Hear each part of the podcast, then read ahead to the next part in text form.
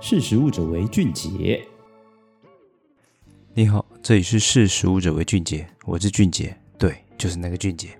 大家好，今天要跟各位谈的是，切开番茄果肉既然是绿色的，很多人都会担心有毒啊。今天就是要跟各位说，千万别惊慌啊！不管在网络上或者是赖群组里，总是充斥着各种关于食品的谣言。这一则我相信你一定也听过。番茄是绿色的，千万不要吃，会出人命的。但你知道番茄的绿色的原因是什么呢？为什么又会被谣传吃了会中毒？别紧张，我这就告诉你为什么。网络上很多人在传、啊，番茄是绿色的，吃了会中毒。绿色是番茄的胆汁啊，番茄有胆汁，见鬼了！绿色的就是毒素，吃了会危害健康，所以统统丢掉。相信哦。各位在切开番茄，如果发现是绿色之后，我相信你一定会上网寻求网络知识的协助，我们就 Google 嘛，一连串的中毒文，是不是会让你害怕的，把手上的番茄通通丢掉？这实在太浪费了。先别急，先了解番茄究竟为什么会是绿色的，这其实都跟什么生物碱这个成分有很大的关系。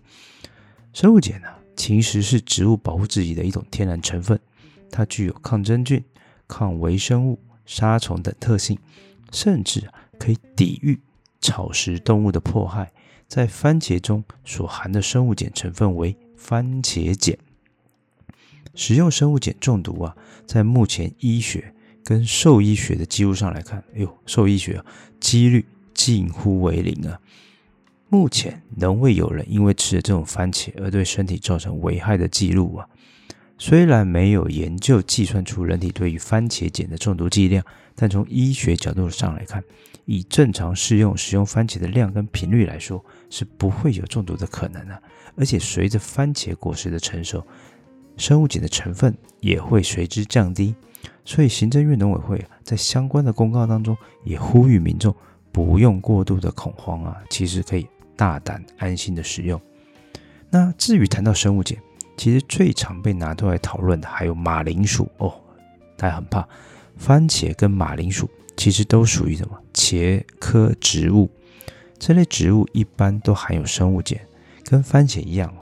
马铃薯的生物碱的含量也会随着马铃薯的成熟度而降低。不过特别的是，在马铃薯发芽之后，它会为了保护自己能够健全发芽长大，马铃薯的生物碱。又叫龙葵碱或者茄碱，会随之升高哦。不同的生物碱有不同的机制反应。番茄中的生物碱跟马铃薯中的生物碱其实结构并不一样。根据生物碱的毒性来看，番茄所含的番茄碱，它的毒性比马铃薯的茄碱还要低呀。而且普遍被认为，相较于其他生物碱而言，对哺乳动物的毒性作用比较小。因此，在看到绿色的番茄的时候，千万别惊慌，正常食用即可，不会有中毒的疑虑。至于常被提出来讨论的马铃薯的茄碱，其实也不用太担心了。其实茄碱哦，大多集中在发芽的马铃薯的芽、芽眼，还有薯皮哦，约一点五毫米的地方。因此，你只要将表皮削掉，即可大大的减少茄碱的含量。其实哦，一份削过皮的大薯中的茄碱含量最多不超过十八毫克，其实远低于国际安全容许值哦。